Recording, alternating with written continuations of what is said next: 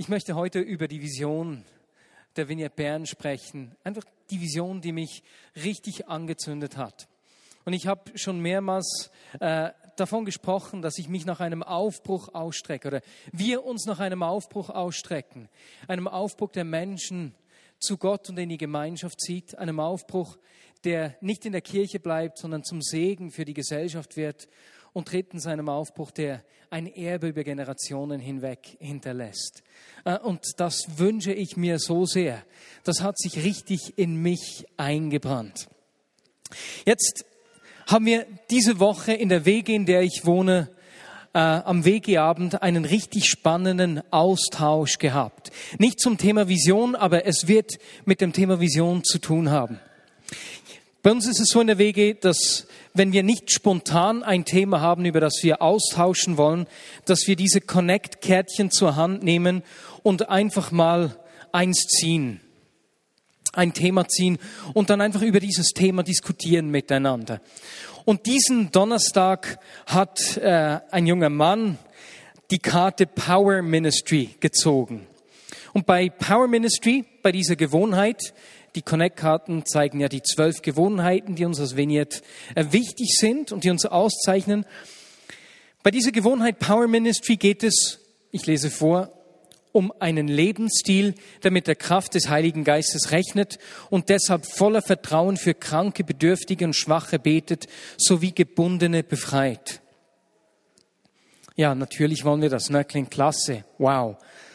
Jawohl, das will ich. Jetzt hat sich bei uns zu Hause eine richtig interessante Diskussion entwickelt. Und zwar war da ein, ein junger Mann, der eigentlich sehr viel mit Gott erlebt und der hat gesagt, weißt du, Anfang des Jahres konnte ich beten, für wen ich wollte, an der Arbeit oder in der Gemeinde und die Personen wurden geheilt. Aber ich sagte, ich habe es so satt. Peinliche Stille bei uns am WG-Tisch. Es war irgendwie komisch. Was hat er satt? Hemu, Hemu, ich habe mich gefragt, was mache ich jetzt? Was soll ich sagen? Dann haben sich zwei, drei weitere geäußert am Tisch. Und dann hat diese Person gesagt, weißt du, was ich eigentlich satt habe? Ich merke, dass in mir so ein Druck entstanden ist, dass ich für Menschen beten sollte. Und eigentlich sind mir diese Menschen egal. Wie es diesen Menschen geht, ist mir eigentlich gleichgültig. Und das habe ich eigentlich satt. Hat er dann im Gespräch präzisiert und gemerkt, das ist es, was mich getroffen hat. Und dann war es wieder eine Stille, diesmal nicht eine peinliche Stille, sondern eine betroffene Stille. Und wir haben gebetet, ja, Jesus, das möchten wir, dass uns die Menschen um uns herum nicht egal sind.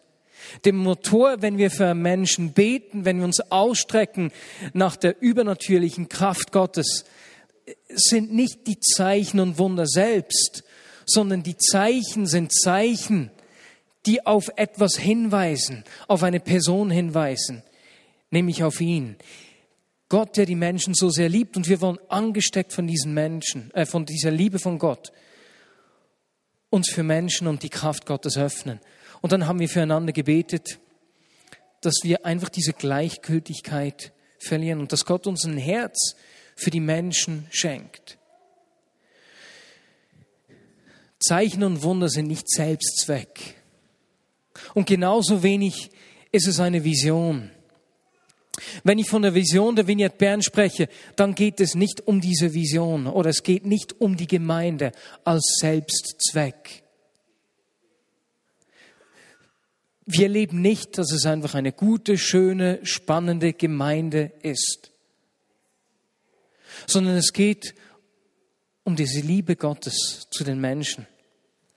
Jesus hat zu seinen Jüngern gesagt, es soll euch zuerst um Gottes Reich und Gottes Gerechtigkeit gehen, dann wird euch alles Übrige dazugegeben in Matthäus 6, 33. Und wenn ich von dieser Vision für die Vignette Bern spreche, ist es für die Gemeinde nicht anders, wie es für mich als Person ist. Es soll mir zuerst um das Reich Gottes und seine Gerechtigkeit gehen. Und so ist dieses Verlangen nach einem Aufbruch nichts anderes eigentlich. Ein Aufbruch ist nichts anderes als ein Sichtbarwerden, ein Hereinbrechen des Reiches Gottes. Und danach strecken wir uns aus. Es ist nicht etwas, was wir selbst tun können. Ich kann keinen Auf, Aufstand, hätte ich beinahe gesagt. Doch einen Aufstand kann ich produzieren oder provozieren, nicht aber einen Aufbruch. Es ist Gott, der hereinbricht und seine Liebe sichtbar machen will. Deswegen beten wir für einen Aufbruch, der Menschen zu Gott zieht und in die Gemeinschaft zieht. Weswegen? Weil Gott die Menschen zu sich zieht. Leute, wir müssen nicht die Leute für Gott begeistern. Wir müssen nicht die Leute zu Gott ziehen. Gott zieht die Menschen zu sich, weil er ist ein Gott, der Gemeinschaft sucht. Wie wir gehört haben von Alin, die diese Begegnung mit Jesus hatte, als sie äh, ohnmächtig wurde und ihr gesagt hat, ich liebe dich so wie du bist, du bist gut wie du bist. Er liebt dich und mich und will Gemeinschaft mit dir und mit mir haben. Ich kann nicht andere Menschen zu ihm ziehen, aber was ich tun kann, ist, ich kann aus diesem Wissen, dass er Gemeinschaft mit mir haben will, mich für seine Gegenwart öffnen, wie wir gesungen haben. Mich von diesem Hunger für seine Gegenwart anstecken lassen. Und ich kann, weil ich mich öffne für diese Gegenwart, mich von ihm lieben, einladen lassen in diese Gemeinschaft, kann ich etwas von dieser Liebe und diesem Hunger zum Ausdruck bringen. Was ich tun kann, ist, ich kann mich öffnen. Und dort, wo ich öffne, wird seine Gegenwart sichtbar die Menschen anzieht. Ist das nicht entspannend? Und das Coole ist, wenn wir das Neue Testament anschauen, dass Jesus Menschen angezogen hat das ist nicht eine Frage der Leistung. Diese Vision können wir nicht selbst produzieren, habe ich gesagt. Es ist nicht etwas, was du tun kannst. Jesus sagte, lass die Kinder zu mir kommen. Wer nicht kommt wie ein Kind, kann nicht Anteil am Reich Gottes haben. Wie kommt dein Kind? So wie es ist. Papa, schau mal, ich habe eine Zeichnung gemacht. Und man erkennt überhaupt nicht, was das darstellen soll. Ne, nichts Spektakuläres. Nein, jetzt hat das Kind auch noch das Sofa angekritzelt, aber mit einer Begeisterung kommt es, schau mal, was ich gemacht habe. Mit dem, was es hat. Jesus lädt uns in diese Gemeinschaft ein, deswegen ein Aufbruch der Menschen in die Gemeinschaft zieht und zu Gott zieht. Und es ist nicht spannend, dass wir bei Jesus sehen, dass er die lustigsten Gestalten in die Gemeinschaft mit sich gerufen hat. Wir denken an Zachäus, den kleinen Mann, der das Volk beschissen hat, mit dem niemand etwas zu tun haben wollte. Darf man nicht beschissen sagen? Wie heißt das auf Hochdeutsch? Betrogen. Vielen herzlichen Dank. Entschuldigung. Zachäus, der das Volk betrogen hat, ums Geld gebracht hat. Und Jesus lädt diesen Mann ein. Wie lädt er ihn ein? Nein, er lädt ihn nicht ein, als er sich schon geändert hat und das Geld zurückgezahlt hat. Er lädt ihn so in die Gemeinschaft ein, wie er ist. Und weißt du, was mit diesem Zachäus geschieht? Er kommt in diese Gegenwart von Jesus, er wird damit reingenommen und etwas in ihm geschieht. Er wird überführt von seiner eigenen Schuld. Ist das nicht spannend? Und er tut Buße und beginnt das, was er hat, zu verteilen.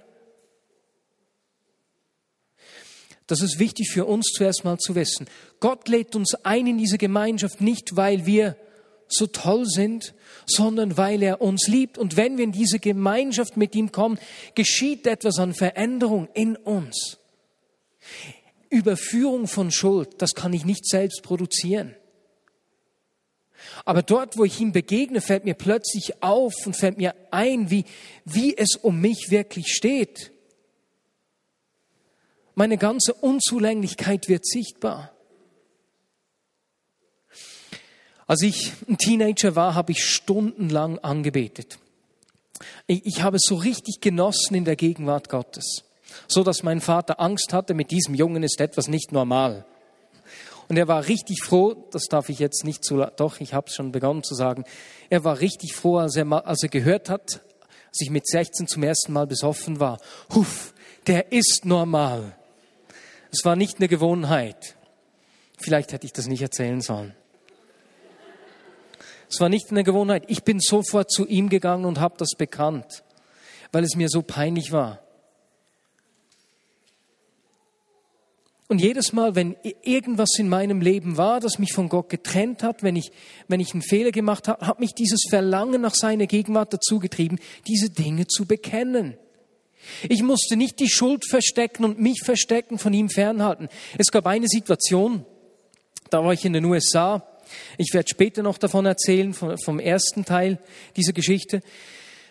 Da, da war ich mit meinem Vater an einer Konferenz, an einer Konferenz in der Anaheim Vineyard wir haben für Menschen gebetet, der Heilige Geist ist gefahren, das war richtig krass, klasse, begeisternd. Eine Woche später sind wir eingeladen worden in eine ganz kleine Gemeinde im Vergleich zu der ersten, nicht 3000 Leute, nur noch 200. Und ich habe etwas gemacht, was ich wusste, das ist nicht gut. Und wir kamen dann diesen Gottesdienst. Ich hätte für die Menschen beten sollen und ich habe es einfach nicht geschafft. In mir hatte ich diese Stimme da, du Heuchler, Jetzt willst du hier den Frommen spielen, aber eben noch hast du, kennt ihr so solche Stimmen? Und ich habe es nicht geschafft, dafür Menschen zu beten. Und in den folgenden Tagen hat Gott begonnen, zu meinem Herz zu sprechen, hat mir gezeigt, Marius, weißt du, was du gemacht hast? Eigentlich hast du mir nur zum Ausdruck gebracht, Jesus, ich muss selbst auch noch ein bisschen leiden. Das, was du getan hast, reicht nicht. Dein Tod am Kreuz reicht nicht. Ich muss selbst noch einige Tage mich schuldig fühlen und bezahlen. Wow, das hat mich getroffen. Er lädt uns ein in seine Gegenwart. Nicht, weil wir so toll sind, sondern er lädt uns ein mit all dem, was uns beschäftigt und belastet. Ein Aufbruch der Menschen zu Gott zieht, der Menschen in die Gemeinschaft zieht. Das Spannende ist ja, dass wenn Gott Menschen angezogen hat, die immer auch in die Gemeinschaft von Menschen gekommen sind. Ich denke da beispielsweise auch an diesen äh, besessenen Mann, ähm, da den Gerasener oder wie man ihm sagt, der Befreiung erlebt hat und wieder in die Gemeinschaft von Menschen zurückgekommen ist. Ich denke da an Apostelgeschichte 10, als der Haushalt von, jetzt habe ich den Namen vergessen, Cornelius sich Jesus zuwenden wollte, zu Petrus gekommen ist. Petrus zuerst nicht wusste, darf ich das? Der ist ja unrein. Gott spricht zu ihm und er wird mit reingenommen in die Familie Gottes, in die Gemeinschaft rein. Dort, wo Gott uns zu sich zieht, zieht er uns, führt er uns in die Gemeinschaft miteinander. Das ist der eine Teil, nach dem ich mich ausstrecke ein Aufbruch der Menschen zu Gott und in die Gemeinschaft zieht. Das Zweite ist ein Aufbruch, der zum Segen für die Menschen wird, der nicht einfach in der Kirche bleibt. Und genau das sehen wir bei Zachäus. Der hat begonnen, sein Geld zurückzuzahlen. Da ist etwas an Segen sichtbar geworden für die Menschen, die betrogen wurden. Wir sehen das aber auch beim Auftrag von Jesus schlechthin, als er kam und in Lukas 4 seine Ansprache, hielt sozusagen seine Antrittsrede und sagte, der Geist des Herrn ruht auf mir, denn er hat mich gesalbt, um den Namen die gute Botschaft zu verkünden. Er hat mich gesandt, gefangen zu verkünden, dass sie freigelassen werden, Blinden, dass sie sehen werden, Unterdrückten, dass sie befreit werden und dass die Zeit der Gnade des Herrn gekommen ist. Das ist eine Einladung, die sich nicht verändert hat. Gott ist gekommen, um Freiheit zu bringen. Gott ist gekommen, um Heil zu bringen, um wiederherzustellen, um Gefangene zu befreien. Und so wie Jesus das dann ganz praktisch gelebt hat und sichtbar gemacht hat durch sein Wirken und sein Reden, so gilt diese Einladung an diesem Auftrag auch uns. Und ich kann mich erinnern, wie ich eben in den USA war, am Wochenende vor diesem anderen Vorfall. Und wie ich da Gott begegnet bin und er genau über dieses Thema zu mir gesprochen hat. Dass er seinen Segen durch uns sichtbar machen will. Und zwar auf eine Art und Weise, wenn wir diese Dinge lesen, das können wir nicht selbst mit eigener Kraft. Wir können ja nicht Gefangene befreien. Wir können ja nicht Blinde sehen machen. Als ich 14 war und zum ersten Mal erlebt habe, wie durch Gebet, äh, ich habe mit einer Gruppe von Menschen gebetet, ein Mann, der auf einem Auge blind war, wieder gesehen hat, hat mich das überwältigt und ich habe gewusst, das sind Dinge möglich, die nicht meiner eigenen Möglichkeit und Kraft entsprechen. Gott will Dinge mit uns und durch uns tun, die unsere Fähigkeiten und Möglichkeiten übersteigen. Und es braucht meinen Perspektivenwechsel, dass ich mein Leben nicht nur aus meinen Möglichkeiten lebe, sondern mich öffne für Gottes Möglichkeiten. Und da war ich also mit 20 Jahren 1994 in den USA. Es war gerade die Zeit des Toronto-Segens. Ich, ich kam mit meinem Vater an, es war Mittwochabend, in einem Gottesdienst und ich habe einfach Gott erlebt. Und die haben ein Interview mit uns gemacht und dann hat mich die Jugendgruppe eingeladen, am Samstagabend doch auch mitzukommen in die Jugendgruppe. Und ich ich war da, ich habe nichts gemacht, irgendeiner aus der Jugendgruppe hat gepredigt, am Schluss haben alle füreinander gebetet, die haben einfach gesagt, Marius aus der Schweiz ist hier, er lebt Gott auf spezielle Art und Weise und er betet auch mit. Jeder betet für jeden und der Heilige Geist ist an diesem Abend gefallen. Und ich war so richtig begeistert. Der eine junge Mann ist rückwärts in den Brunnen gefallen. Eine junge Frau wollte sich gleich taufen lassen. Viele haben geweint, ihr Leben in Ordnung gebracht eben überführt gewesen von ihrer Schuld, das Zeugs bekannt. Und als die Eltern kamen, haben wir gleich für die Eltern weitergebetet und es war so richtig prickelnd. Und ich habe gedacht, klasse. Genauso muss es sein. Das ist halt einfach eine feurige Gemeinde hier, wo ich jetzt hingekommen bin, um für drei Monate ein Praktikum zu machen. Was ich nicht wusste ist, dass diese Jugendgruppe eher lau war, sich nicht wirklich für Gott interessiert hat und in ihren Augen die Situation etwas anders aussah. Marius aus der Schweiz kam und mit ihm kam das Feuer. Nur habe ich das nicht geschnallt. Ich habe es erst drei Monate später gemerkt. Und Gott hat an diesem Abend die Jugendgruppe richtig um 180 Grad umgedreht. Ich habe nichts davon gemerkt. Ich habe das nicht geschnallt. Eine, einige, eine, eineinhalb Wochen später ungefähr habe ich ähnliche, ein ähnliches Erlebnis gemacht. Und zwar konnte ich während einer Konferenz während etwa zwei Tagen nicht mehr richtig sprechen. Und das war mir richtig peinlich. Immer wenn ich meinen Mund geöffnet habe, kamen irgendwelche Laute raus. Am ersten Tag war es irgendwie, hat es asiatisch getönt. Ich weiß nicht, ob es asiatisch war. Und wir standen dann am Mittag beim, beim Burger irgendwie, Knollwoods hieß der. Ich dachte, so, jetzt geht es wieder, die Konferenz ist pausiert, na, ich will jetzt was essen, will einen Hamburger bestellen, öffne meinen Mund und raus kommt nur Hai Jing Wang Jing Hai Bing. Und ich kann nicht stoppen, alle lachen mir aus und mir ist es einfach furchtbar peinlich wir kommen zurück. Ich glaube, ich weiß nicht, ob es an diesem Nachmittag oder am nächsten Tag war. Äh, ich kann wieder nicht richtig sprechen. Es ist eine Ministry Time. Ich will für eine Frau beten. Und innerlich habe ich mich die ganze Zeit angeklagt. Und ich habe zu mir gesagt, Marius, sei doch nicht so feige. Lass endlich richtige Worte raus. So doof, eigentlich. Aber das habe ich wirklich gemacht. Und es kam wirklich, als ich meinen Mund öffne, wieder nur irgendwelche Laute raus, hat komisch getönt. Mir war es wieder peinlich, ich habe mich angeklagt. Und nach dem Gebet sagt die Frau zu mir, ich bin Schwedin und jetzt hast du in Schwedisch für mich gebetet, Herr, zünd dir Feuer wieder an. Und das hat mich richtig überwältigt und getroffen, vor allem weil ich mich die ganze Zeit angeklagt habe. Und als ich so diese zwei, drei Erlebnisse gemacht habe, hat, hatte ich so ein inneres Bild. Es war, als würde Gott zu mir sprechen.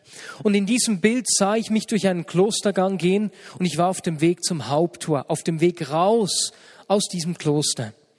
Und als ich so durch diesen Gang auf die Tür zuging, kam ich an einem kleinen Fensterchen vorbei in diesem Bild. Und ich schaute durch dieses Fensterchen raus und sah, wie es draußen aussieht. Richtig schön und ich habe mich gefreut, wow, ich bin unterwegs nach draußen und so schön sieht es da draußen aus. Und als ich so dieses Bild hatte, empfand ich, das, empfand ich eine innere Stimme. Und diese innere Stimme sagte zu mir, Marius, das, was du jetzt hier erlebst, ist wie so ein Ausblick durch das Fenster, ein Ausblick darauf, was euer Alltag sein wird.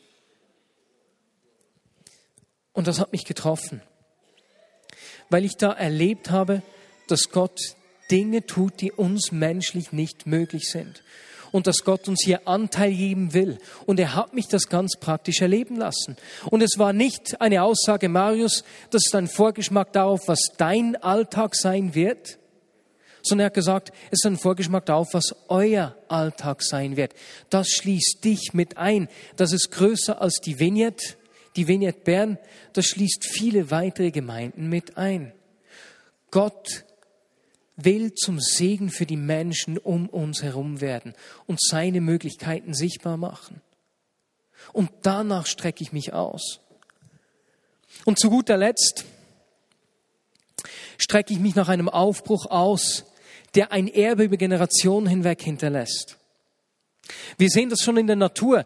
Gott hat die Natur so angelegt, dass die Bäume neue Bäume wachsen lassen und dass die Blätter, die absterben, zum Nährstoff für das Neue werden.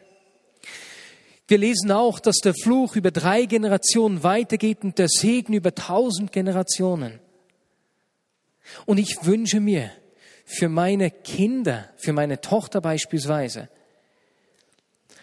dass sie von uns nicht nur gute Lehrsätze mitkriegt, sondern dass das, was wir mit Gott erleben, wo Gott uns Türen öffnet, wo sozusagen unsere Decke ist in dem, was wir mit Gott erleben, dass das ihr Boden wird, auf dem sie aufbauen können.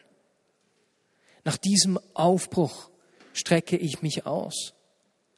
Dafür will ich leben und alles, was ich habe, dafür geben.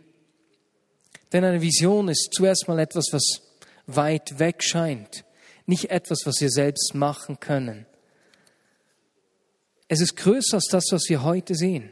Es ist etwas, was noch nicht ist und was wir nicht wissen, wann und wie und wird es überhaupt Realität. Deswegen kann es an die Substanz gehen und es erfordert vollen Einsatz. Und deswegen will ich mich diesem Aufbruch verschenken. Und zum Abschluss äh, dieses Gottesdienstes möchten wir jetzt miteinander das Abendmahl nehmen. Als wir vor zwei Wochen im Büro das Abendmahl gegeben haben, ist mir einfach aufgefallen, dass das Abendmahl viele dieser Themen mit sich trägt. Ne? Das Verlangen nach einem Aufbruch der Menschen zu Gott zieht, Vergebung bringt. Das Abendmahl ist ein Vergebungsmahl, wo wir die Vergebung ganz praktisch erleben können wo wir mit dem Wein, den wir trinken, dieses Vergebungsangebot jedes Mal richtig vor Augen geführt kriegen. Das Abendmahl ist aber auch ein Gemeinschaftsmahl. Wir nehmen das gebrochene Brot ein, das eigentlich ein Leib war, ein Leib Brot, und nehmen den in uns auf. Er ist in uns sichtbar, in uns miteinander. Es ist ein Gemeinschaftsmahl. Und so lesen wir im 1. Korinther 10, Verse 16 bis 17. Wir brechen das Brot in Stücke und essen davon. Bedeutet das nicht, dass wir alle Anteil an dem haben, was Christus durch die Hingabe seines Lebens in den Tod für uns getan hat? Es ist ein Brot und weil wir alle von diesem einen Brot essen, sind wir alle, wie viele und wie unterschiedlich auch sein mögen, ein Leib. Da wird etwas von diesem, von dieser Gemeinschaft sichtbar.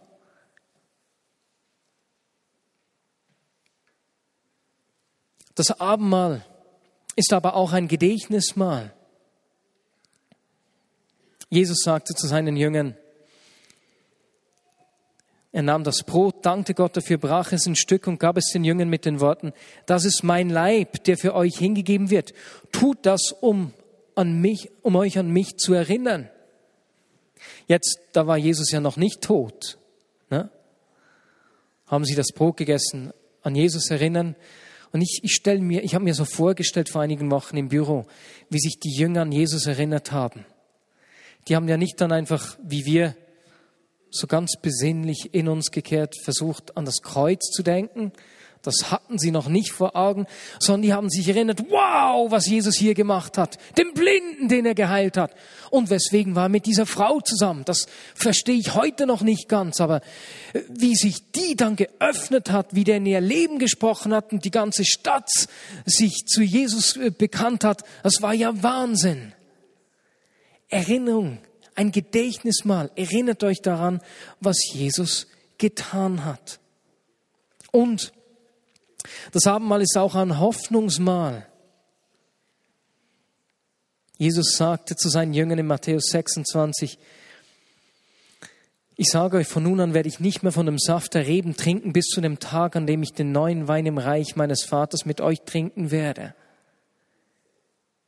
Nachdem das Reich Gottes erfüllt wird, das jetzt angebrochen ist und das jetzt mitten unter euch sichtbar wird.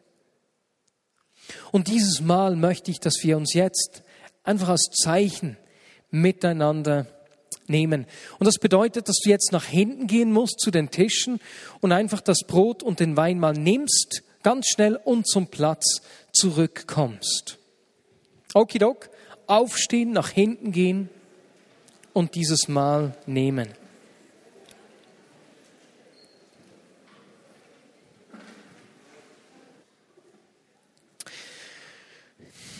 Und wenn wir dieses Brot, das Gebrochenes nehmen, ja noch nicht essen, aber nehmen, erinnert uns das nicht nur daran, dass wir miteinander eins sind, dass der Leib Jesu unter uns verteilt wird, sondern es, es macht uns eins mit dem weltweiten Leib Christi. Mit den Mitbrüdern und Schwestern, in der katholischen Kirche, in der reformierten Kirche, in Freikirchen. Es ist ein Gemeinschaftsmahl. Es ist ein Vergebungsmahl. Und deswegen, wenn dir Dinge einfallen, die dich von ihm trennen, wo du überführt bist, wie ich damals überführt war, als ich nicht beten konnte und Gott mich erinnern musste, hey, was ich getan habe, das reicht. Der Preis ist bezahlt. Du musst selbst nicht auch noch zahlen. Wenn es Dinge gibt, die dich von ihm trennen, dann bekenn sie jetzt einfach. Mal stille vor dir und danach aber auch noch einem Menschen. Ne? Und so nahm Jesus im weiteren Verlauf des Essens das Brot, dankte Gott dafür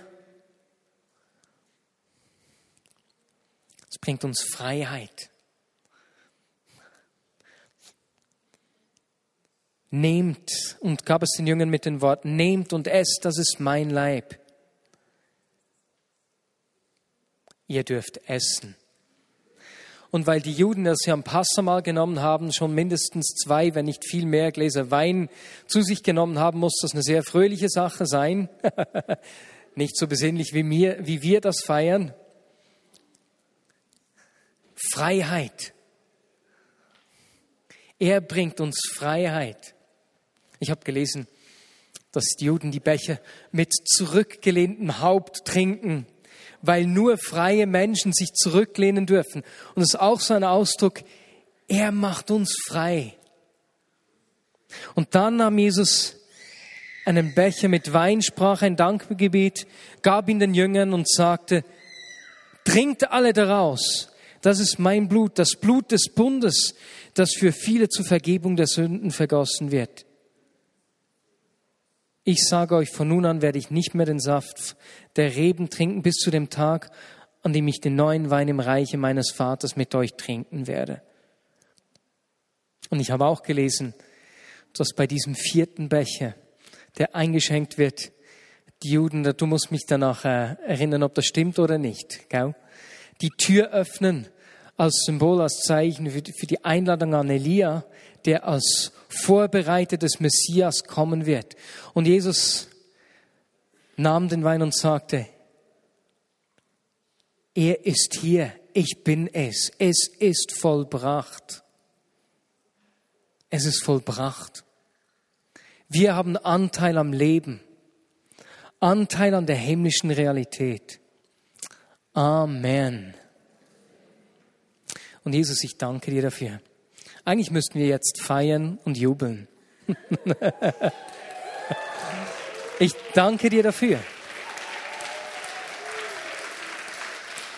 Jesus, ich danke dir, dass du Menschen zu dir ziehst dass du Menschen zu dir ziehst in aller Schwäche, in aller Sündhaftigkeit und Menschen überführst. Dass du mich überführst. Ich muss nicht dauernd auf meine Fehler schauen, sondern du überführst mich, wenn ich in deine Gegenwart komme.